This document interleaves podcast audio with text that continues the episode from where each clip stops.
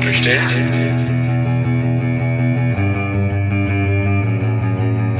Nicht so bestellt? So nicht bestellt. Der kritische Podcast über Abschiebungen. Herzlich willkommen zum So nicht bestellt Podcast, dem kritischen Podcast über Abschiebungen. Sandra und ich veröffentlichen ungefähr einmal im Monat immer zwei Folgen, so auch dieses Mal. Und wir beschäftigen uns heute vor allem mit dem Kirchenasyl. Wie Sandra schon in der A-Folge im Gespräch mit Sebastian zeigte, möchten wir hier aufzeigen, wie auch Kämpfe gegen Abschiebungen gelingen können. Sogenannte Best-Practice-Beispiele. Ein solches ist auch der Fall um den es hier geht. Wir sprechen heute mit Frau Braun aus einer Kirchgemeinde in Sachsen. Sie hat diesen Alias selber gewählt und möchte gerne anonym bleiben. Der Grund liegt darin, dass sie, wenn sie über diesen Fall berichtet, der sich in ihrer Kirchgemeinde abspielte, dass es dann zu Hass und Anfeindungen kommt gegenüber ihrer Person oder gegenüber ihrer Gemeinde aus der Kleinstadt heraus, aus der sie lebt, wo rassistische Einstellungen durchaus verbreitet sind und rassistisch motivierte Gewalttaten nicht ungewöhnlich. Frau Braun hat sich in ihrer Gemeinde maßgeblich eingesetzt, dass das Kirchenasyl dort stattfinden kann, hat es dann auch organisiert und durchgeführt. Es ist also ganz viel Engagement gezeigt. Das tun auch viele Menschen in Sachsen, in Deutschland. Sandra und mein Eindruck ist allerdings, dass viele Menschen gerade in Sachsen nicht so sehr darüber sprechen, was in Kirchen tatsächlich da auch passiert, was Menschen da auch leisten, dass es eben oft hinter verschlossenen Türen sich abspielt. Und das ist schade, denn die Geschichten dort können erzählt werden, müssen vielleicht auch einfach erzählt werden, um eine gewisse Empathie auch zu ermöglichen, um auch eine gewisse Wertschätzung für das, was in den Kirchen geschieht, zu ermöglichen. Und wir hoffen, dass dieses Interview dafür auch ein Schritt ist. Anders zum Beispiel ist diese Situation nämlich in Bayern, wo mit sehr viel Selbstbewusstsein und Rückgrat für das Kirchenasyl sich eingesetzt wird und auch öffentlich gestritten wird. Zu nennen ist hier vor allem der Matteo e.V. Wir wünschen erstmal viel Freude beim Hören dieser durchaus mutmachenden Folge, möchten dennoch darauf hinweisen, dass es sich bei Abschiebungen um physische, psychische, strukturelle Gewalt handeln kann. Menschen, denen es gerade nicht so gut geht, sollten die Folge vielleicht zu einem späteren Zeitpunkt hören oder mit einer Person, die im Zweifel dann für ein oder eine da ist. Ansonsten gehen wir jetzt in das Gespräch mit Frau Braun.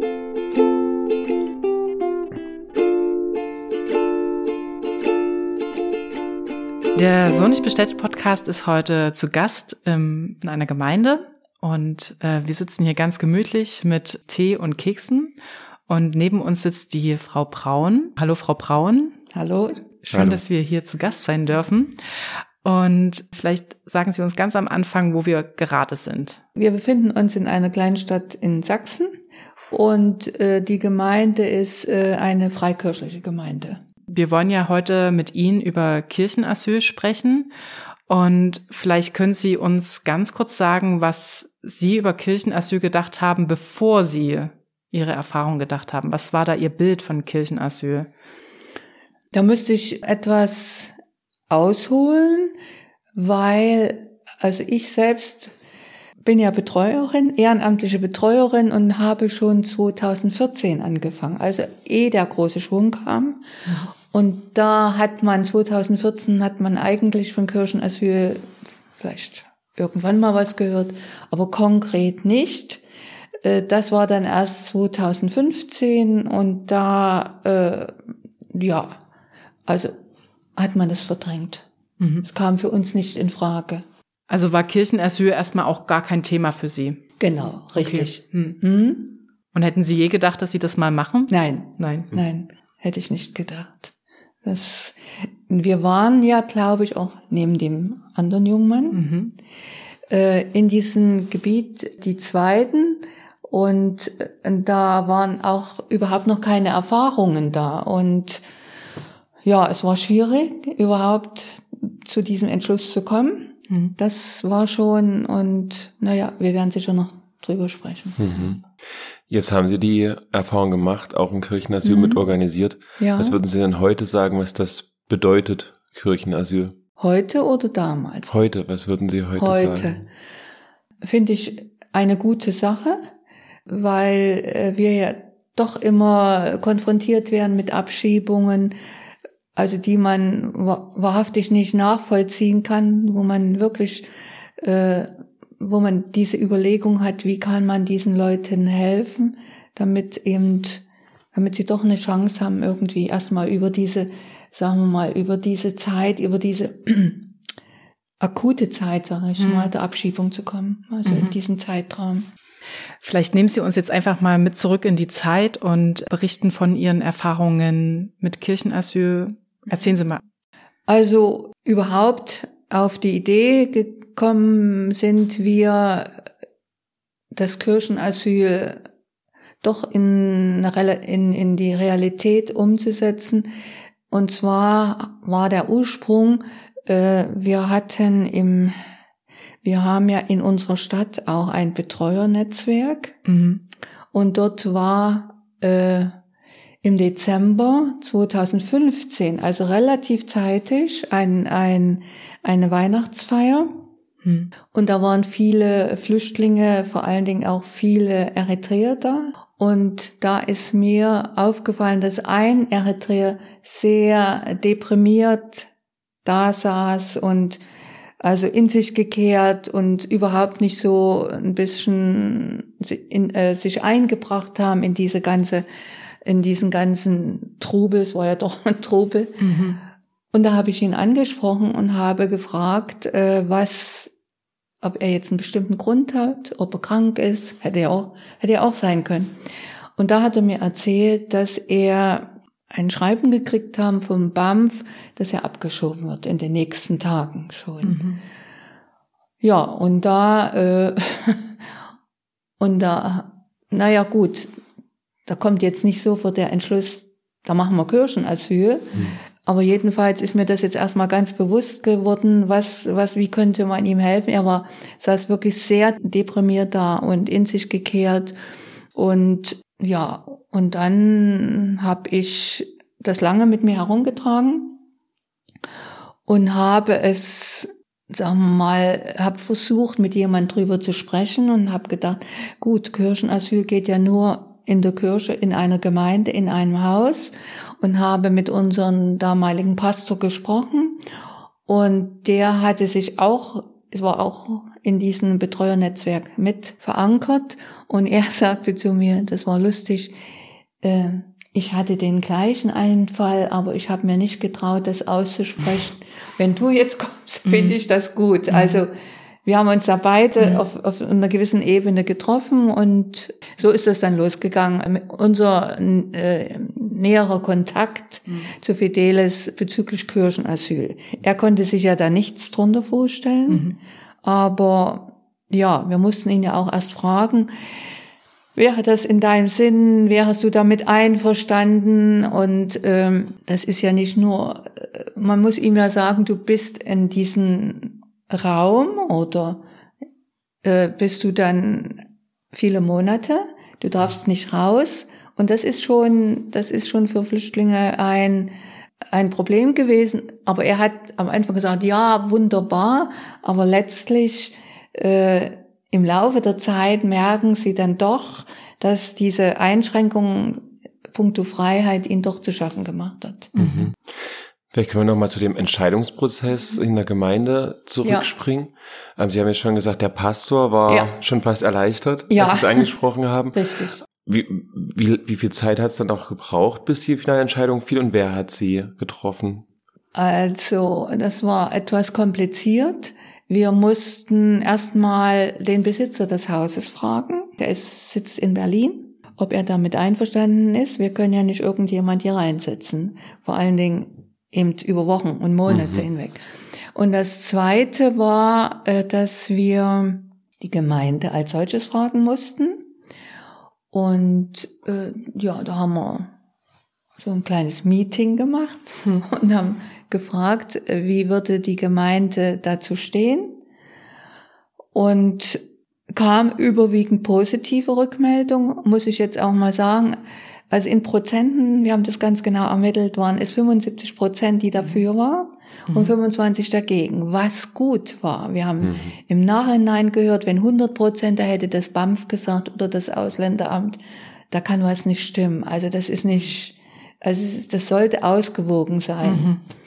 Und dann haben wir eben nochmal, aus unserer Gemeinde gab es dann nochmal einen internen Betreuerkreis, der sich sozusagen um ihn, also für, für seine ganzen Probleme mit dem Hiersein, mit dem Hierwohnen und so weiter gekümmert.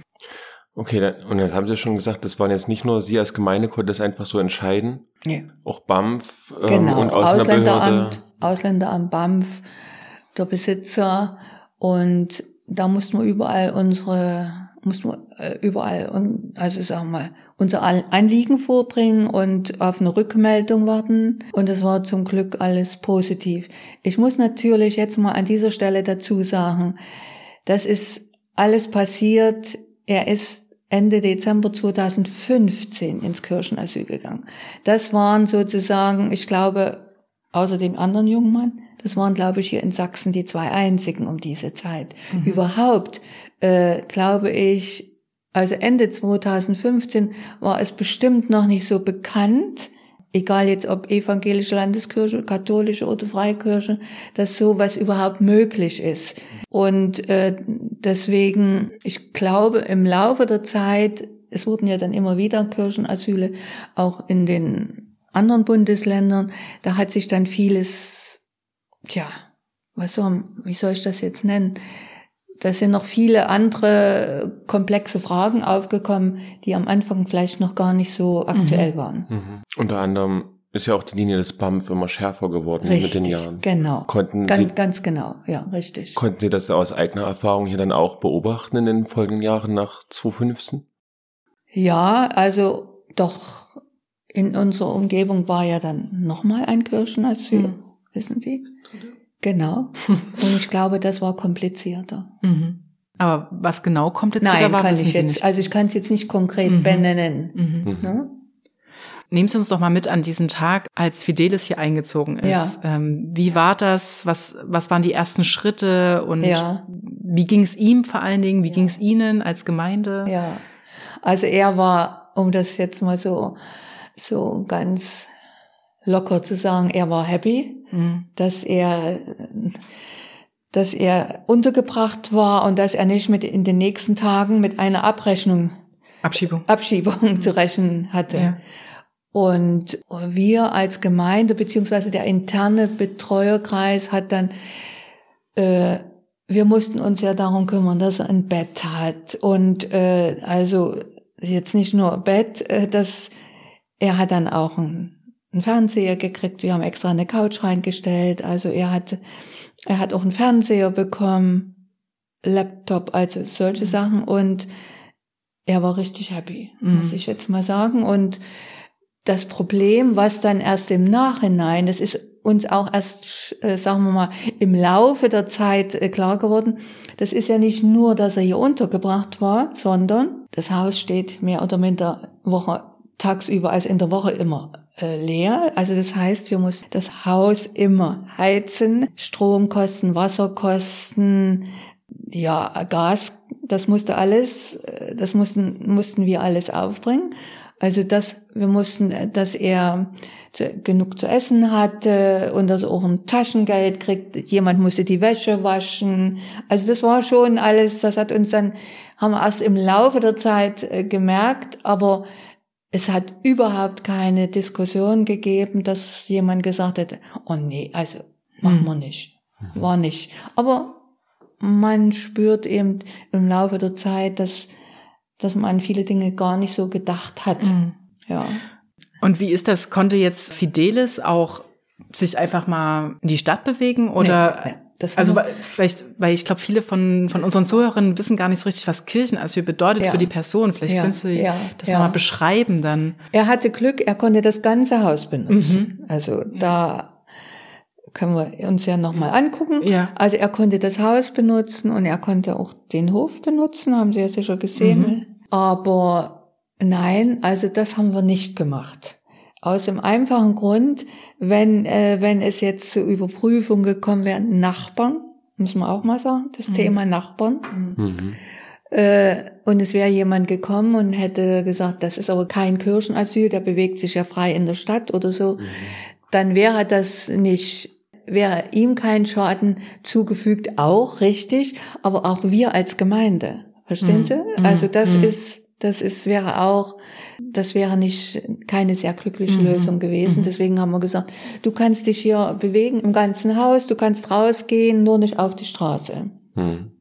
Und äh, was dazu noch gehörte, wir haben auch ihm haben gesagt, also wenn du jetzt monatelang hier drin bist, dann äh, Deutsch, also wie gesagt, er ist ja erst äh, im August gekommen, 2015. Alle anderen äh, Flüchtlinge konnten schon Deutschkurse belegen. Mhm. Davon war er jetzt ausgeschlossen. Mhm. Und da haben wir uns bemüht, dass wir einen pensionierten Lehrer, der ist hierher gekommen und hat ein paar Mal in der Woche mit ihm Deutsch gelernt. Und das, das war schon, und da war er auch sehr dankbar drüber, dass er erstens mal hatte Kontakt gehabt und dass sein Deutsch, also dass er Deutschkenntnisse sich aneignen konnte. Und das war auch sehr intensiv, manchmal vielleicht intensiver, wie wenn die alle in die Schule gegangen wären, wo sie dann vielleicht doch nur Mhm. zuhören Mhm. und so. Also hier war das ein Gespräch, ne? Und das Mhm. war, mitunter ist das, wenn man eine Fremdsprache lernt, äh, wichtig, dass man da einen richtig guten Kontakt mit dem Lehrer hat. Ja, Ja, ja. Mhm. So wie Sie das beschreiben, klingt das schon wie so nach einem, er wollte das, ja, Ja, aber absolut. nach einem, nach einem selbstgewählten Käfig, oder? So sich dann, ja, ja, aber äh, er war trotzdem, also zumindestens am Anfang äh, war er richtig glücklich, dass Mhm. er hier in Sicherheit war. Ja. Nicht die Angst haben musste, es kommt jemand, die Polizei kommt und kassiert dich ein und du wirst abgeschoben. Also das, das war seine ganz große Angst. Ich habe ihn mal gefragt, äh, wohin wärst denn du abgeschoben? Doch nicht nach Eritrea, die nehmen dich ja gar nicht wieder. Und da hat er gesagt, aber nach Italien. Mhm. Und dort hätte er auf der Straße geschlafen. Also da hat er keine guten Erfahrungen gemacht. Mhm. Ne? Und wussten Sie denn von Anfang an, wie lange das jetzt zeitlich?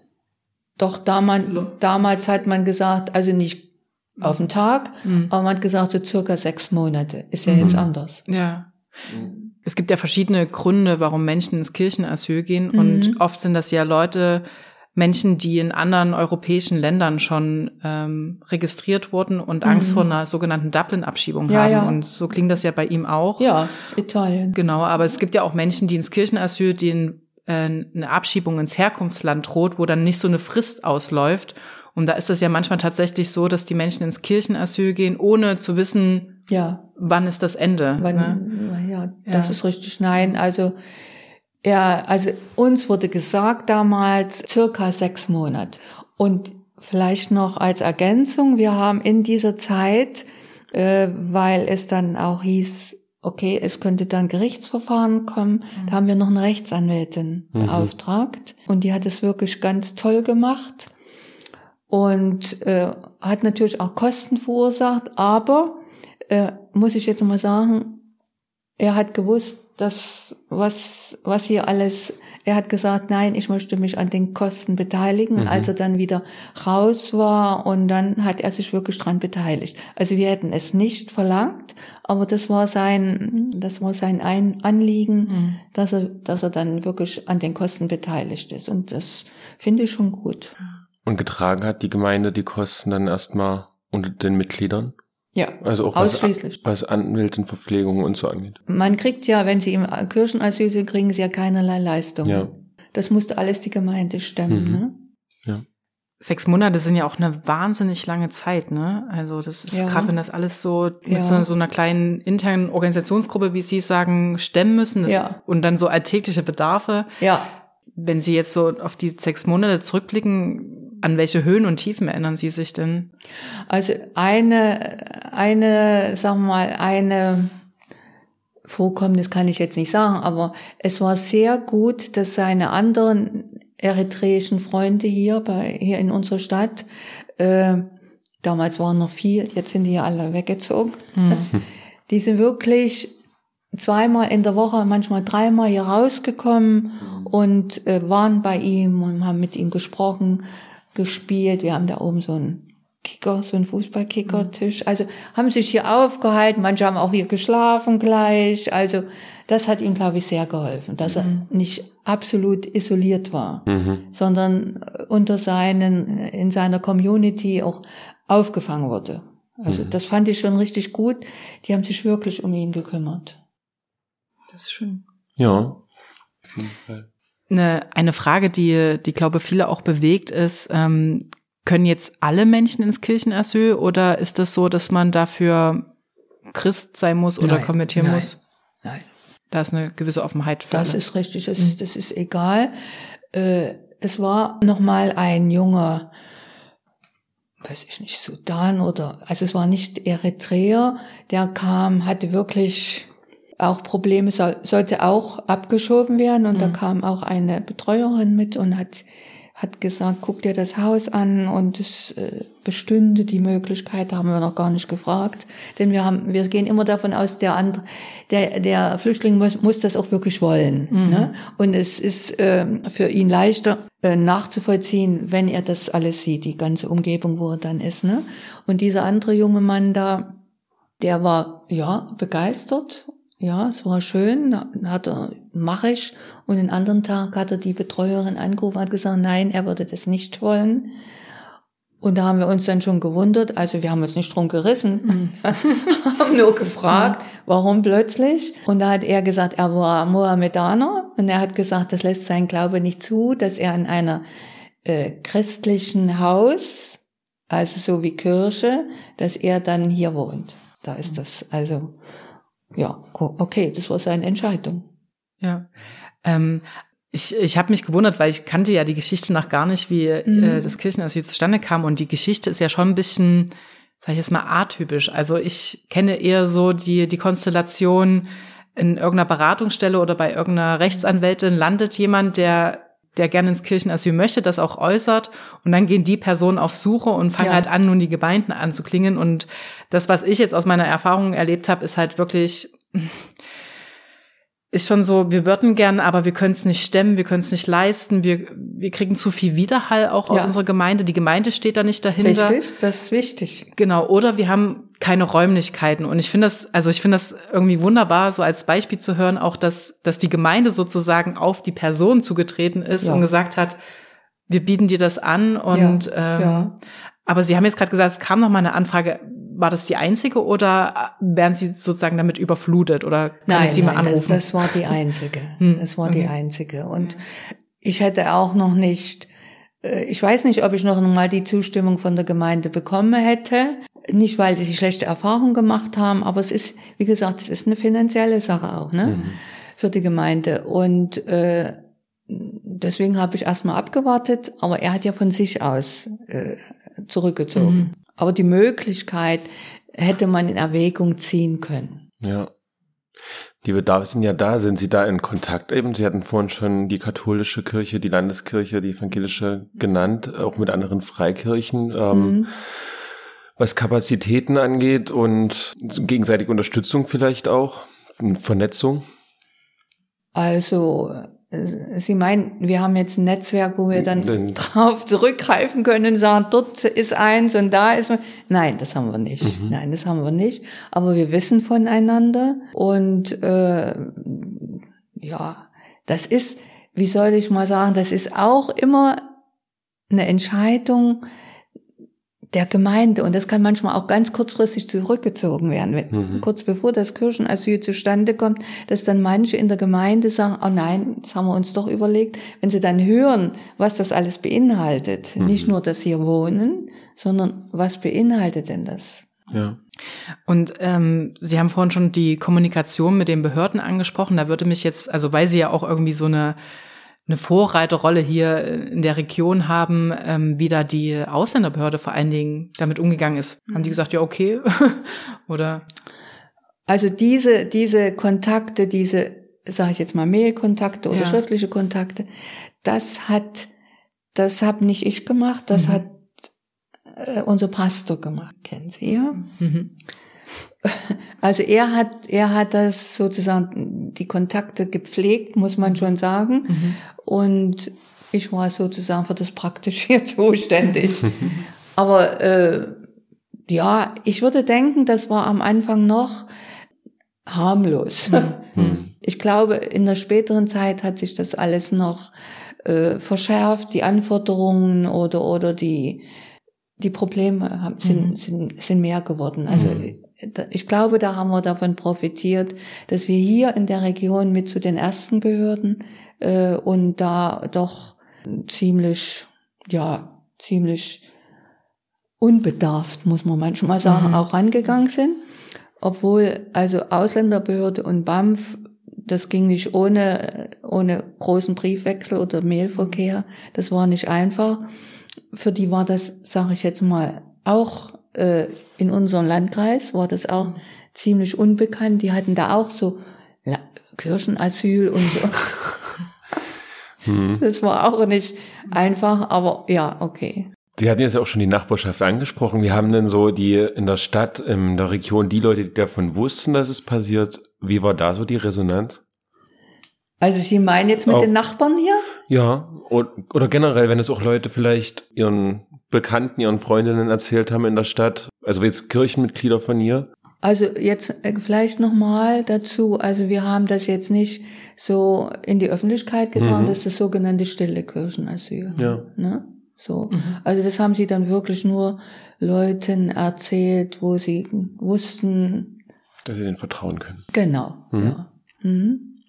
Was ist denn der Unterschied dann, weil Sie jetzt schon den Begriff so genau nannten, zwischen stillen und Öffentlich? öffentlichen? Ja, also, also, wa- also warum auch diese Unterscheidung? Ne? Dann ist, ist ja auch mal eine wichtige äh, Trennlinie, da gezogen wird. Na, auch aus gewissen Ängsten heraus. Mhm. Sie kennen ja unsere Stadt. Also wenn das noch mehr publik gemacht würde, wurde, da hatten wir schon, da hatten wir schon Ängste. Dass ihre Stadt dann zum Ziel von Angriffen von Nazis wird. So ist um es. so Richtig. Mhm. das Also wir wollen ja anonym bleiben Ja. oder Sie wollen gerne anonym Ja. bleiben ähm, und wir können die Stadt jetzt nicht benennen. Also sozusagen wissen unsere Zuhörerinnen jetzt gerade nicht, ähm, Ja. was die Stadt beschreibt, aber vielleicht können Sie das mal beschreiben, vor was Sie Angst hätten oder gehabt hätten, wenn im Fall von einem öffentlichen Kirchenasyl. Ne, vor Übergriffen, vor, dass die Leute ja vor das Haus äh, gekommen wären, sich dahingestellt hätten, irgendwelche Parolen da äh, von sich gegeben hätten, das hätte ihn sehr eingeschüchtert, Mhm. sage ich mal. Also das, da, also das wäre nicht gut gewesen, auch für unsere Gemeinde nicht. Mhm. So kann man wirklich sagen, es lief alles, es blieb alles ruhig und das war ja auch Sie müssen ja auch den Rückhalt der Gemeinde haben, dass sie dahinter steht. Mhm. Und wenn die dann sagt, jetzt werden wir durch diesen jungen Mann, erfahren wir Beeinträchtigungen, wie auch immer. Mhm. Mhm. Das, also, das sind schon Ängste gewesen. Und wie gesagt, äh, vor, na, damals nannte man das noch nicht Spaziergänge, aber doch Versammlung. Genauso hatte ich persönlich Angst, wenn die hier irgendwelche mit Graffiti so an das Haus sprühen. Mhm. Das hätte Ja. ich, also da hätte ich auch Ja. ein Problem gehabt. Ne? Ist das auch der Grund, warum wir dann heute anonym sprechen? Also Sie einen Alias gewählt haben? Mit, ja, Ja. doch. Mhm. Wenn Sie sagen mit, was sind da noch Gründe, wenn Sie die sagen möchten? Naja, also, äh, also Sie wissen ja, dass ich im Netzwerk arbeite und dass das Netzwerk in, in unserer Stadt vielen Angriffen ausgesetzt ist. Und da konnte es eben auch passieren, dass man mal auf dem Nachhausewerk von so einem Treffen, dass dann solche Leute in der Nähe standen. Das war dann auch, auch schon abends und dunkel. Also das muss man sagen, das steckt man nicht so ohne, ohne weiteres weg. Mhm. Ne? Das glaube ich. Also vielen Dank auch nochmal Ja. an dieser Stelle. Es ist Ja, total ja. mutig, dass Sie sich trotzdem dafür entschieden Ja, haben. Man, der, mit der Zeit ja. Wird man auch schon ein bisschen, kriegt man auch schon ein bisschen eine andere Sicht, aber am Anfang war das schon Ja. sehr ja. Mhm. gewöhnungsbedürftig. ja. Ja. Wenn wir gerade vom Mut sprechen, wie, wie hat sich das denn für Sie angefühlt? Ich denke mal, dass es Ihnen bekannt ist, dass, äh, dass es in Bayern auch dazu kam, dass tatsächlich die Polizei auch in die Kirche eingedrungen sind und da halt auch Personen festgenommen hat und weiß gar nicht, was, was die Strafanzeige dann konkret war, aber Beihilfe zum unerlaubten Ja, genau. Aufenthalt. Äh, also ich nehme an, dass Sie das mitbekommen haben. Was, was ist da in ihm passiert? Was haben Sie da gedacht? Also verstehe ich. Also ich kann das nicht verstehen, Mhm. denn äh, dass die Polizei in das Kirchengebäude eindringt. Ich glaube, ich weiß gar nicht, ob das vom Gesetz her gestattet Mhm. ist. Keine Ahnung. Also ich vermute nicht. Das sind Übergriff, also ich schätze das als Übergriff an. Mhm. Äh, als wir hier in unsere Gemeinde, also das ist jetzt nicht unsere örtliche Gemeinde, wir mussten uns auch nach oben hin, wir haben Mhm. auch im Verbund äh, da auch absichern, ehe wir so eine, sozusagen eine Zustimmung hatten. Und da wurde uns gesagt, also verbieten können wir euch das nicht, aber die Verantwortung tragt ihr. Mhm. Also das war jetzt so, das war jetzt so, das, wenn Eine was klare Ansage. genau. ja. Aber okay, es hat, Ja. es, es, es hat geklappt. Mhm.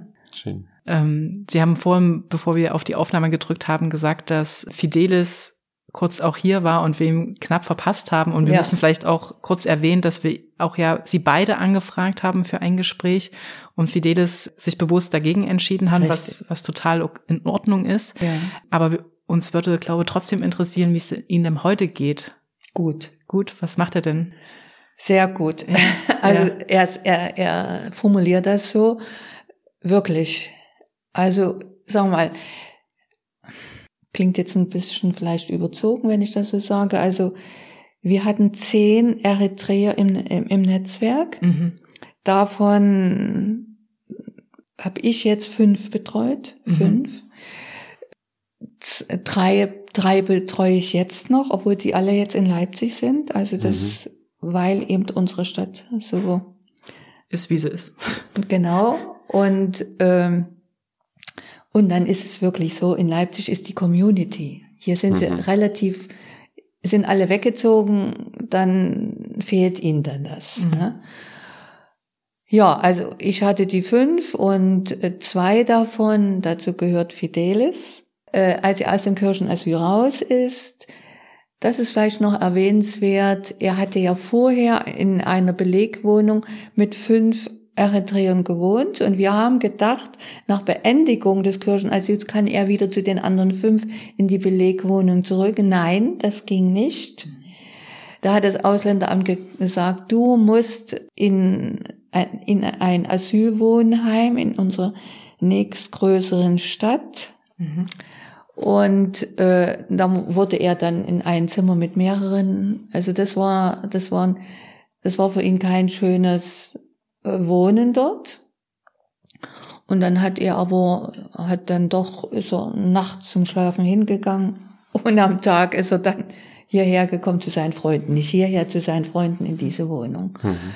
Und dann, also wo- was, was wir auch nicht verstehen konnten, dann wurde er so behandelt, als wenn er, also vom Ausländeramt und vom BAMF, als wenn er erst jetzt nach Beendigung des Kirchenasyls angekommen ist in Deutschland. Er musste alles, alle wieder, alles wieder, äh, alle Belege und, und, und alle Schreiben wieder neu beantragen. Und deswegen, das war, also das war für uns auch, wir haben gesagt, das hat er ja alles schon mal gemacht. Aber das hat alles nicht gezählt, also er musste dann wieder alles neu beantragen.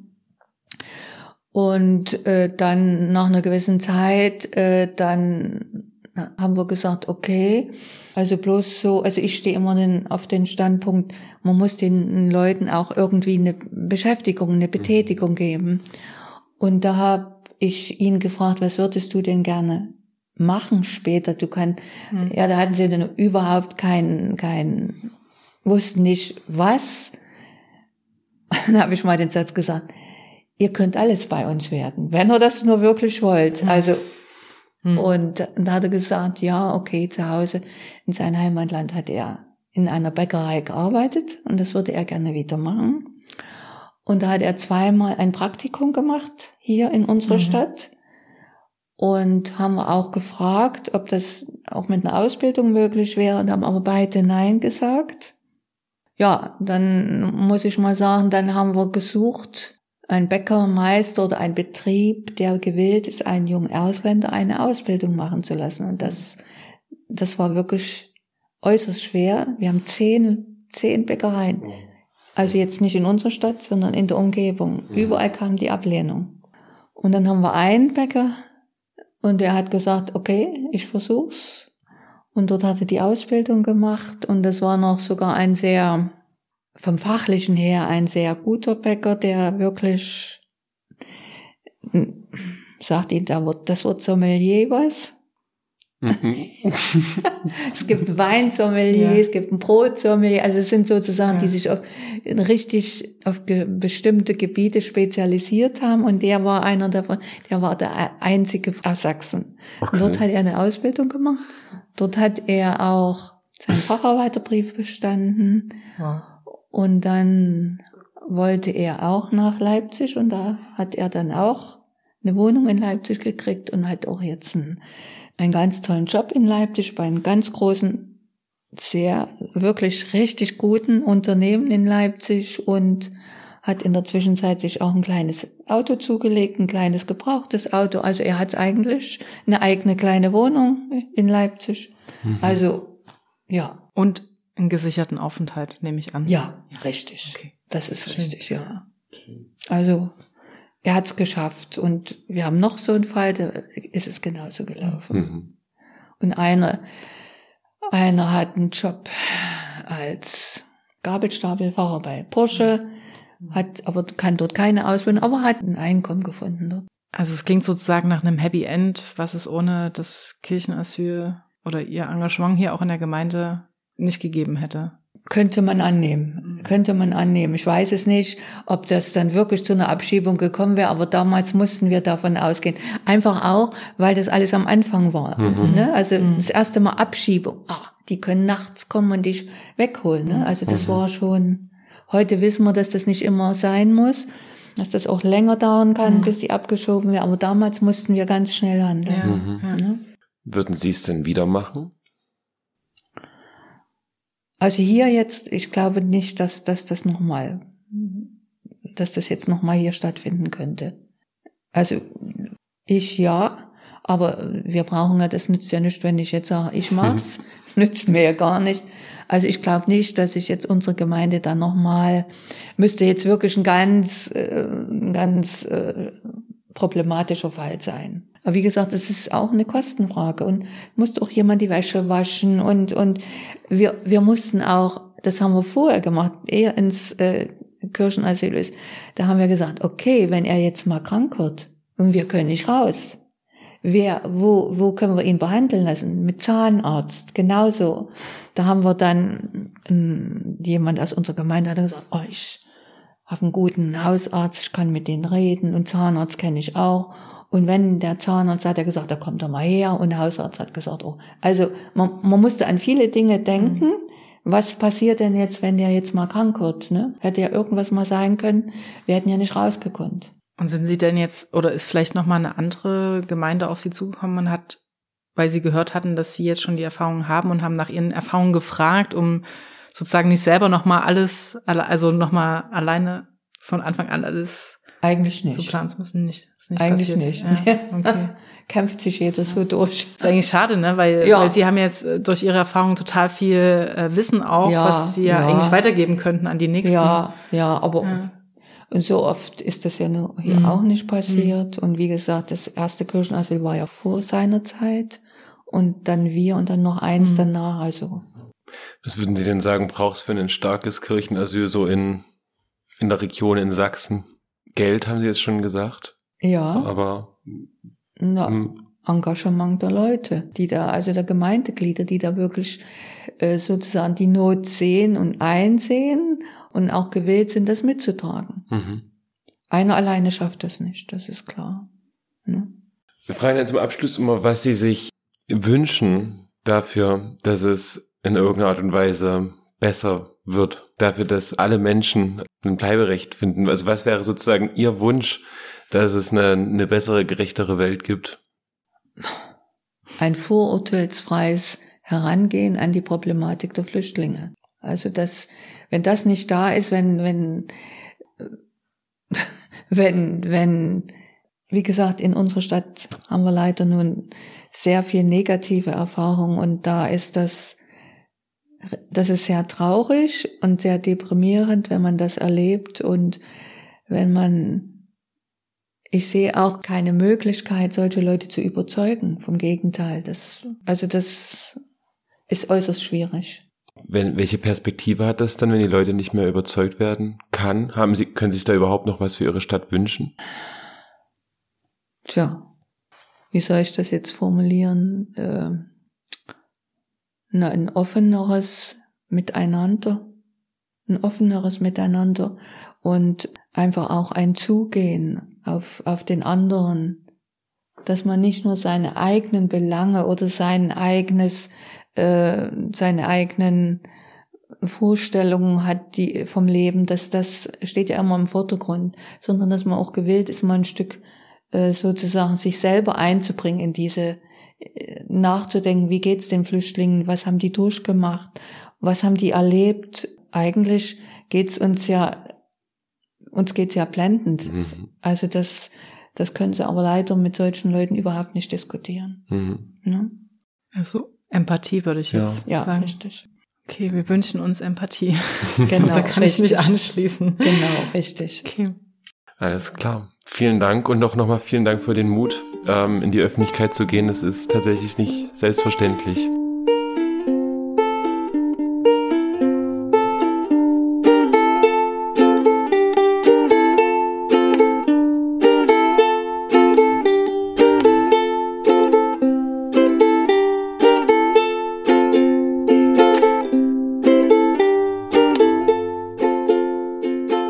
Genau, das war das Gespräch mit Frau Braun. Möchten nochmal ähm, unterstreichen Ihren Mut, den Sie und Ihre Gemeinde da haben in dieser Stadt, wo das Umfeld wirklich nicht leichter ist, generell, wenn man sich für geflüchtete Menschen einsetzt. Diejenigen, die sich jetzt sagen, ja, ich möchte gerne in meiner Kirchgemeinde auch solchen Kirchenasyl anbieten, muss mich aber informieren, was da alles auf mich zukommt. Wir haben in den Shownotes auch nochmal Informationen reingepackt, womit sich Menschen informieren können. Denn es ja unter anderem die Bundesarbeitsgemeinschaft Asyl in der Kirche. Und wenn sich einige jetzt die Frage stellen, ja, ist denn so ein in Anführungsstrichen Kirchenasyl dann auch in Synagogen oder Moscheen möglich. Ja, es gibt auch schon Fälle von, oder es gibt einfach Fälle von Synagogenasyl auch in Deutschland. In Sachsen ist das noch nicht bekannt. Bundesweit ist noch kein Fall von Moscheeasyl, zumindest erstmal öffentlich geworden. Aber was nicht ist, kann ja noch werden. Sandra und ich haben uns in jedem Fall noch mal ein paar Forderungen rausgeschrieben, die mit Blick auf das Kirchenasyl vielleicht zu erheben sind, abzuleiten sind, jetzt auch nach diesen beiden Gesprächen. Das ist einmal ganz klar, das wurde ja auch deutlich, dass das Kirchenasyl wieder leichter ermöglicht werden muss, nachdem es stark eingeschränkt wurde, gerade eben aus der Ära Seehofer heraus, dass auch hier an dem Punkt Strafverfolgungsbehörden wieder eingehegt werden müssen, dass ähm, die einzelnen Fälle, wo Menschen die Kirchenasyl organisiert haben, die dann mit Ermittlungen überzogen werden, dass das die letzten Fälle gewesen sein müssen. Wir haben auch gemerkt, dass alleinstehende Männer oftmals schlechtere Chancen haben, so ein Kirchenasyl in Anspruch zu nehmen. Selbiges lässt sich auch beim sogenannten Soli-Asyl, Bürgerinnenasyl ähm, beobachten. Wir werben dafür, dass auch alleinstehende Männer dann gesehen wird, dass auch sie ein Recht auf Zukunft haben, dass sie ähm, einen, einen Schutz brauchen ganz oft, dass es da auch besondere Schutzbedarfe im Zweifel gibt, die einfach noch nicht bekannt sind, zum Beispiel hinsichtlich Traumata, psychische Erkrankungen, Sexualität und dergleichen mehr. Und wir wünschen uns, ähm, dass natürlich Menschen, die Soli-Asyl anbieten und Kirchenasyl organisieren, vielleicht auch in den Austausch kommen. Das kann durchaus produktiv sein, denken wir. Und zum Abschluss im Sinne des Paragraphen 1 Asylgesetz Bleiberecht für alle. In einer Welt ohne Abschiebung braucht es natürlich auch kein Kirchenasyl mehr. Insofern wünschen wir erstmal eine gute Zeit bis zu den nächsten Folgen, wo wir uns dann wahrscheinlich mit einem sehr umfassenden und komplexen Fall einer Familie aus Leipzig auseinandersetzen werden und dort die Stimme einen Sohnes hören werden, sowie des Beraters vom Sächsischen Flüchtlingsrats Jörg Eichler. Soweit und liebe Grüße und wir hören uns. Nicht so bestellt.